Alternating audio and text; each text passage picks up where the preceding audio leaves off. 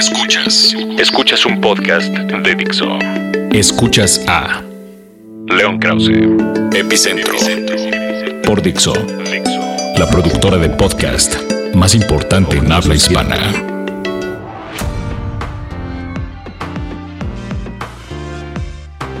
Amigos, ¿cómo están? Me da mucho gusto saludarlos. Muchos temas que tocar en este epicentro. Por supuesto, hablaremos de la elección eh, en Estados Unidos, después del debate mm, fascinante del sábado pasado entre los candidatos republicanos allá en Carolina del Sur y bueno, la llegada a la campaña de Jeb Bush, de su hermano mayor, el expresidente George W. Bush, que ha, eh, pues está tratando ahora de darle un nuevo empujón a las esperanzas, a las aspiraciones electorales de su hermano menor, el exgobernador de Florida, Jeb Bush. Pero primero habrá que hablar de la visita del Papa. Eh, no, no pretendo y jamás pretendería tener la capacidad eh, de cubrir todos los distintos ángulos que la visita del Papa eh, nos ofrece, ni mucho menos tengo esa capacidad, ni siquiera lo voy a intentar, pero quisiera referirme a un par de asuntos. El primero de ellos, por supuesto, es eh, la, conmovedora fe guadalupana de los mexicanos, de todos nosotros, y digo todos nosotros porque de verdad creo que de una u otra manera, de una u otra manera, por supuesto que habrá algunos que me digan, en absoluto. Sí, estoy de acuerdo, digamos. Eh, debe haber algunas excepciones, pero incluso esas excepciones, yo estoy seguro que solamente por el hecho de ser mexicanos, tienen, tienen esas personas, como tenemos todos, eh, eh, dentro de sí la noción de la importancia capital que tiene para la identidad mexicana la, la figura de la Virgen Morena, de la Virgen de Guadalupe. Eh, yo crecí, por ejemplo, en un eh, hogar, pues sí, profundamente liberal, como ustedes se imaginarán. mi padre eh, de religión judía, mi, madre de religión católica y mi formación religiosa fue primero que nada profundamente libre. Mis padres nunca nos impusieron absolutamente nada en función de la estructura formal de la religión a mi hermano y a mí, simplemente nos enseñaron, nos informaron para a partir de ahí formarnos, eh, formar, digamos, una, una, una, estructura espiritual muy sólida. Y eso es lo que yo creo que, que, que tengo y, lo tengo precisamente por la riqueza de ambos, ambas tradiciones, pero además de eso, porque desde chico crecí muy cerca eh, y conocí muy bien lo que representa para mi país la figura de la Virgen de Guadalupe. El, papel que tiene la Virgen de Guadalupe en eh, la formación de lo mexicano, en el sentido más profundo de la palabra y del término. Lo hemos visto ahora de manera clarísima. Y eso a mí siempre me va a conmover. La fe guadalupana me conmoverá siempre. También me, me, me emociona, por supuesto, ver la devoción religiosa de los católicos mexicanos. Yo, yo no soy católico, tampoco me consideraría yo estrictamente judío, soy eh, un creyente en Dios y un hombre muy espiritual, sin duda, pero, pero no, no considero que siga yo, porque no es así, simplemente no es así, no sigo ninguna religión de manera formal.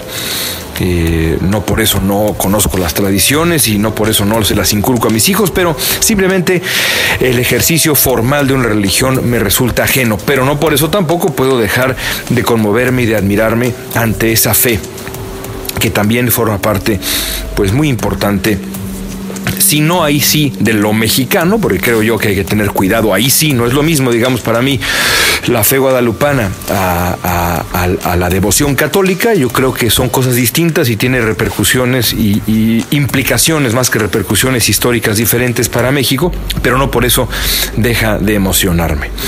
Lo que no me emociona, ciertamente, lo que no me emociona es el, el uso que de la visita del Papa hacen los medios de comunicación, pero sobre todo, más allá de los medios de comunicación, la clase política mexicana. Nada, nada es más indignante que el fenómeno de la clase política mexicana por un lado, saltándose en muchos casos la identidad laica del Estado mexicano, y por otro, presumiendo, sin darse cuenta quizá que presumen, que eh, ellos tienen acceso a cosas que el resto de la gente no. Mientras más pasa el tiempo, más me queda claro.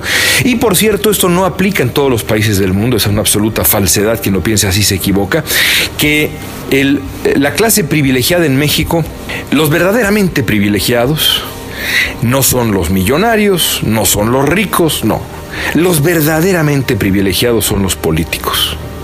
Estaba yo haciendo un recuento hace, unos días de la gente que he conocido, no solamente en el ejercicio del periodismo, sino en la vida misma, y de verdad nadie tiene una vida más privilegiada. Nadie se conduce con mayor vanidad, con mayor pedantería que la clase política mexicana. Que los hijos de los políticos, que los políticos mismos. Y generalizo, a pesar de que prácticamente siempre me resisto a la generalización, porque eh, pues porque eh, en este caso se presta el tema para la generalización. Por supuesto, y aquí es donde hago, digamos, un matiz, por supuesto hay excepciones, sí, pero son poquísimas. Son tan pocas que pudimos ver que tampoco son ahora con eh, los desplantes constantes y numerosos de la clase política mexicana durante la visita del Papa. Qué absolutamente lamentable las fotos en Instagram, qué lamentable eh, este desplante constante del privilegio del poder, un privilegio que es el privilegio en el fondo menos respetable del mundo, porque no es un, no es un privilegio que venga de otra cosa más que del mandato de la gente. No hay una no hay, no hay un, digamos, no hay un sudor de la frente auténtico para obtener ese privilegio. Además, el poder es por naturaleza efímero. Aquellos que hoy están en la cima del poder, mañana estarán hasta abajo, viendo hacia arriba. Así es la naturaleza del poder. Se parece mucho en ese sentido a la fama, que no al prestigio. La fama es pasajera, efímera por naturaleza. El prestigio es lo contrario, el, prestigio es duradero. En fin, realmente muy lamentable. En el momento en que grabo esto, el Papa Francisco está apenas, digamos, comenzando o en la primera mitad apenas de su viaje a México. A, eh, eh, digamos, tenido momentos notables, eh, pero sí, eh, no cabe duda también, por otro lado, que al, al menos hasta el, hasta el momento donde, estoy, eh, donde grabo este, este podcast, tampoco hemos visto ese discurso de transformación valiente, con B mayúscula, que algunos esperaban o esperábamos del Papa Francisco, aunque quizá es esperar demasiado. Eso no quiere decir en ningún sentido que lo que ha hecho el Papa Francisco en México, que su discurso frente a los obispos, eh, que su discurso en distintos momentos de su visita no haya sido algo notable y algo eh, que, que, merezca la pena reconocer. En absoluto, por supuesto que sí. Pero el hombre tiene tal, eh, se, ha hecho de tal liderazgo moral. El hombre ha sido tan inteligente para ganarse un sitio suyo, muy diferente a, Juan Pablo II, muy diferente a eh, eh, prácticamente cualquier papa en los, en, los, en, los últimos, en los últimos años, y yo diría cualquier papa, por lo menos en, mi experiencia, eh, o hasta donde yo sé, que uno esperaría más. En fin, ya veremos qué ocurre en los siguientes días, pero por lo pronto ahí están algunas reflexiones sobre la visita del Papa a México. Escuchas a León Krause, Epicentro.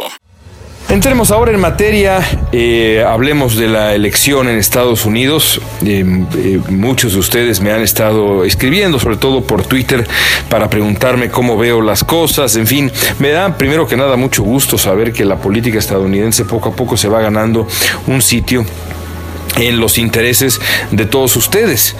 también la respuesta a, de pronto a mis columnas en el Universal. Por supuesto, no se comparará, jamás se comparará a la respuesta que uno obtiene cuando le entra a la grilla de la política nacional.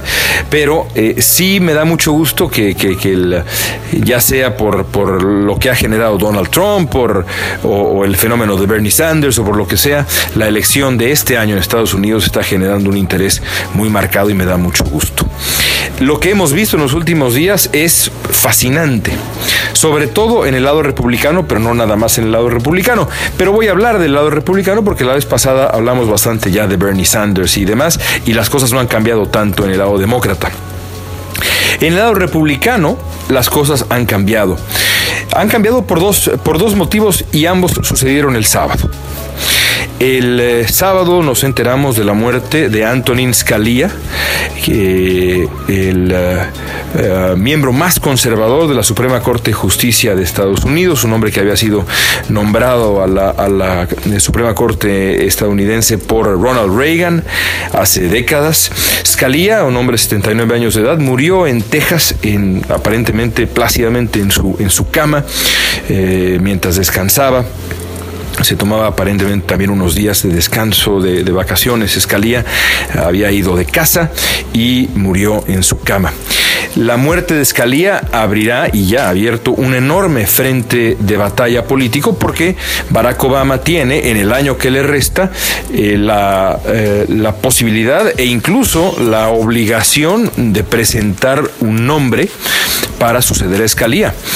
En este momento, como quizá ustedes saben, la Corte Suprema estadounidense se divide eh, casi siempre, digamos casi siempre, eh, no hay que decir siempre porque no ha sido así, pero casi siempre 5 a 4 a favor de los conservadores. Los conservadores, las causas conservadoras tienen un frente eh, bien protegido en la Suprema Corte de Justicia y el nombramiento de un eh, juez eh, eh, liberal sería sin duda alguna un momento extraordinario.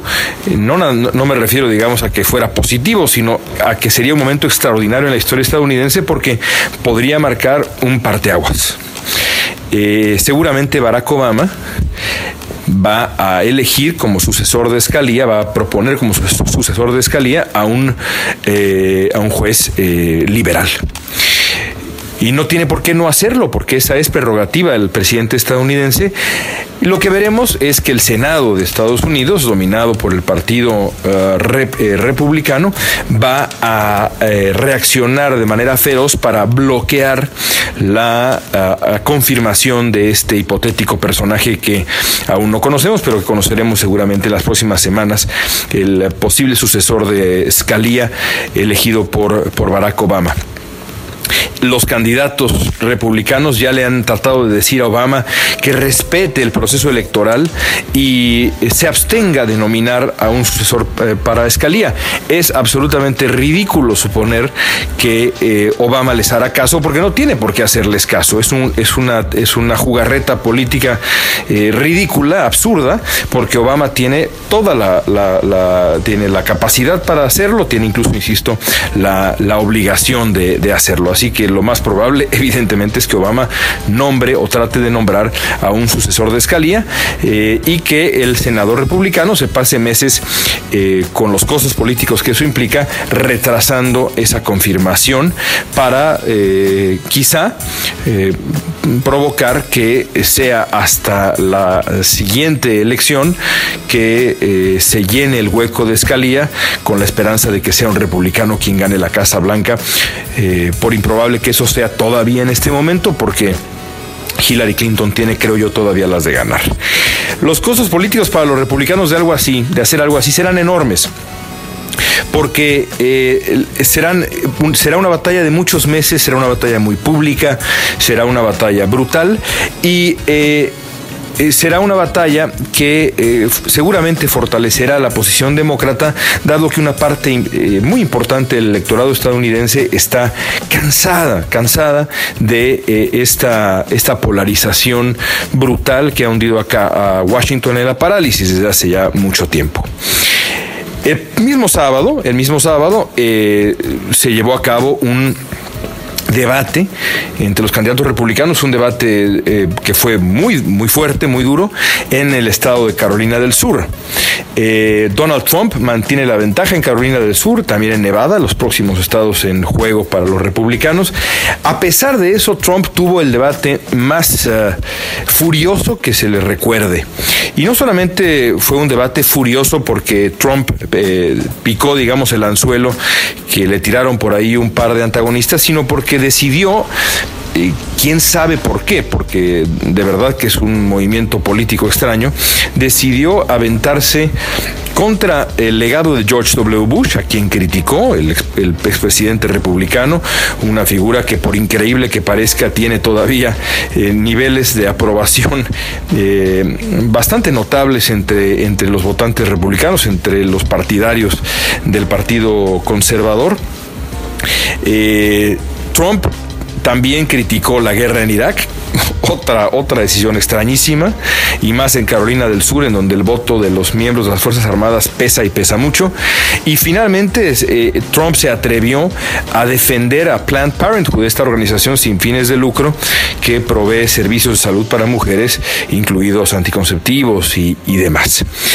defender a Planned Parenthood entre los evangélicos eh, conservadores republicanos es pues una locura, porque Planned Parenthood, se imaginarán ustedes, es vista por esos mismos eh, eh, votantes como una sucursal del infierno que, provee abortos y asesina, asesina bebés.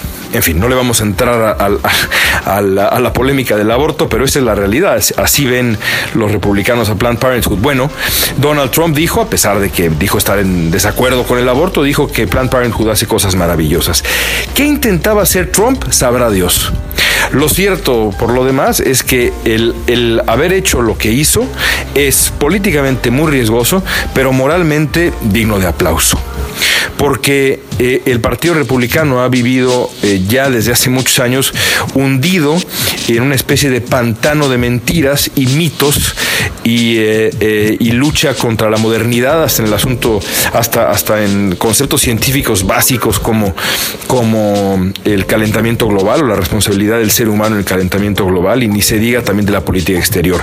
Así que por momentos a mí me pareció que Trump fue por lo menos moralmente valiente.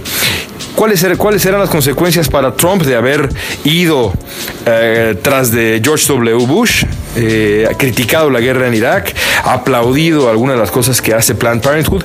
Pues ya lo veremos en las siguientes elecciones.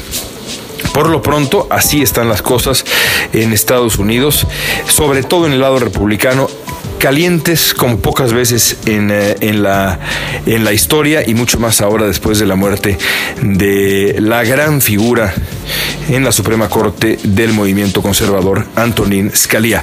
Habrá que ver ya la próxima semana, cuando estemos grabando, tendremos resultados de una nueva elección primaria eh, y veremos qué tan fortalecido o debilitado salió el señor Trump.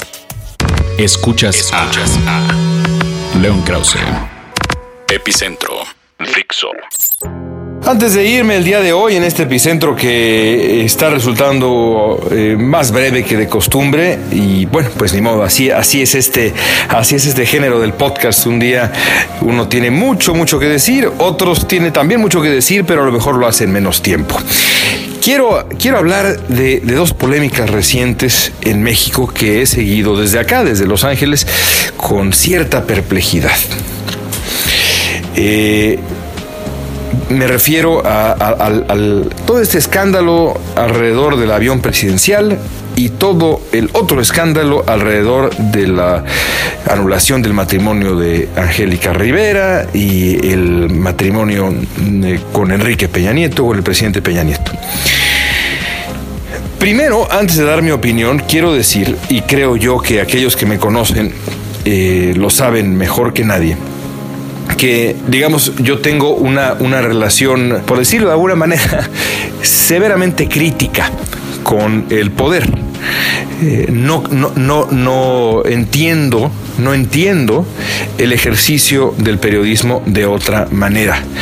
Es más, muchos de los usos y costumbres periodísticos mexicanos, de pronto me acuerdo en radio, eh, cómo, cómo, me, cómo, me, obligaba yo a resistir esa tentación tan común en, algunos eh, colegas de eh, entablar relaciones casi pues de amistad con la clase política, que a veces se refleja en la manera como X o Y colega reciben su programa. Y ahora nos acompaña por aquí el senador. ¿Qué pasó, senador? Es decir, hay como una camaradería ahí que a mí me parece está mal. Hay que mantener una distancia sana con el poder siempre. Eh, hay que mantener una distancia sana con el príncipe siempre cuando uno es periodista. Yo diría cuando uno es casi cualquier cosa, pero cuando uno es periodista tiene esto es parte de la definición misma de, la labor mm, del oficio de nosotros, es, es, parte de nuestro oficio. Digo esto no a manera de justificación, pero sí como una especie de preámbulo a lo que voy a decir después, porque en México hay dos grandes enfermedades. Bueno, hay muchas, pero hay dos en función de lo que voy a decir ahora.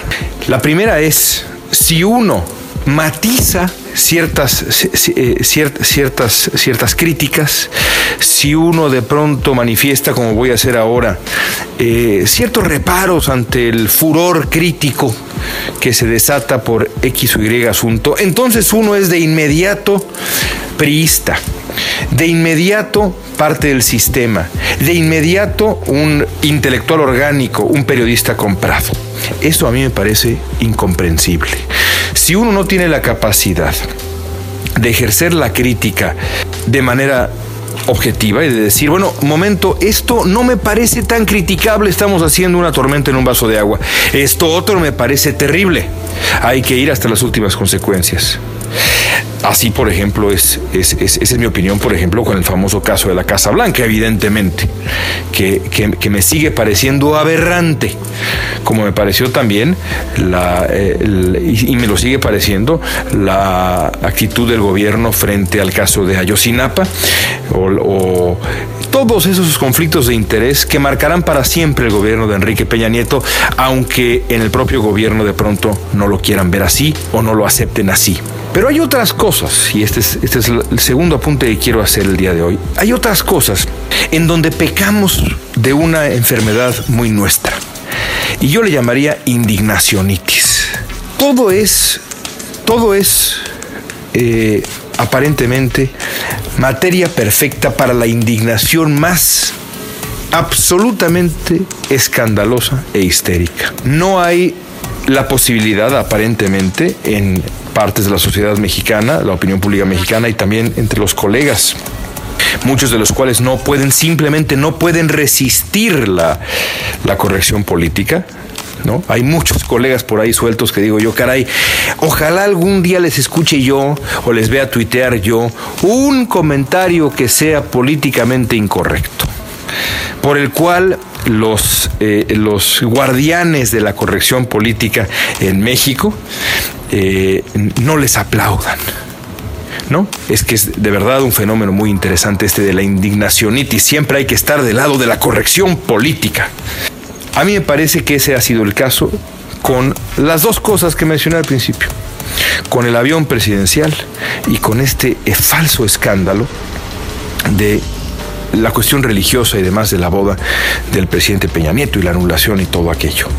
Eso no quiere decir que no me parezca que, por ejemplo, el proceso este de anulación y todo lo que ahora sabemos esté bien, evidentemente no. Pero yo preguntaría, ¿dónde está la nota? ¿De verdad la nota es que? La gran nota es que los poderosos tienen en México una relación de privilegio con el clero y el clero con los poderosos, por favor, por favor, por favor, eso no es nota. Eso no es nota y mucho menos da pie para una indignación inédita, inédita, infinita, inédita, equiparable, palabras más, palabras menos, a la de la Casa Blanca. Este asunto del avión presidencial me parece un poco parecido. México es, seguirá siendo, a pesar de lo que hemos visto, una de las economías más importantes del planeta. Y ahí están los datos. Tampoco sirve de mucho, a pesar de la crisis actual, caer de nuevo en la indignación nitis y decir que México está al borde del abismo y la economía mexicana no sirve para nada, hay que ser serios y aceptar que aunque hay retos, hay muchas virtudes y muchas ventajas. México es un país serio y como tal la idea de que este presidente de México y el siguiente que bien podría ser Andrés Manuel López Obrador se mueva por el planeta o Margarita Zavala o quien fuera, el Bronco, Pedro Ferriz de Con, Dios no lo quiera, por el que sea, se mueva por el mundo para promover a nuestro país en un avión de primera línea, decente, digamos, no me parece a mí digno de indignación e histeria, eh, digamos, del calibre como el que, he escuchado, el que he percibido en los últimos días. Simplemente no lo veo. Simplemente no lo veo. No me parece a mí un dispendio mayúsculo, no me parece una inversión enloquecida, no me parece de nuevo un equivalente a la Casa Blanca. Evidentemente, gran parte de este asunto, gran parte de esta indignacionitis que, hemos, que, vivimos, está completamente justificada porque el gobierno peñanietista ha demostrado ser completamente impermeable a la crítica, ha, demostrado ser eh, refractario a la misma y eso no ayuda en lo más mínimo. Pero aún así creo que nuestra obligación sería, pues, hasta cierto punto, permitirnos ser objetivos y darnos cuenta que no, que no todos los escándalos son escándalos con E mayúscula, que no todos los escándalos eh, son escándalos y que entonces reaccionar ante ellos con el mismo calibre de indignación y furia es un despropósito. En la vida hay que enojarse con fuerza cuando hay que enojarse con fuerza. Y lo mismo con la indignación. Hay que indignarse con fuerza, con toda la fuerza, cuando, el hecho lo amerite. Porque si no, la indignación como acto pierde fuerza pierde su efecto potencial. En fin, esa es mi reflexión eh, sobre estos dos últimos casos, que insisto, no me parecen dignos de aplauso, tampoco me parece que no haya nada ahí, evidentemente, pero simplemente creo que hay que tener la capacidad de matizar un poquitito en nuestra tendencia a la indignación universal en México. Bueno, pues ahí está, creo yo, un final eh, posiblemente algo polémico. Escríbanme por allá por Twitter y debatimos encantado de la vida, siempre abierto al debate y a, la charla en, a la charla en buena lid. Un abrazo muy grande para todos ustedes y nos escuchamos la próxima semana. Dixo presentó a León Krause, Epicentro.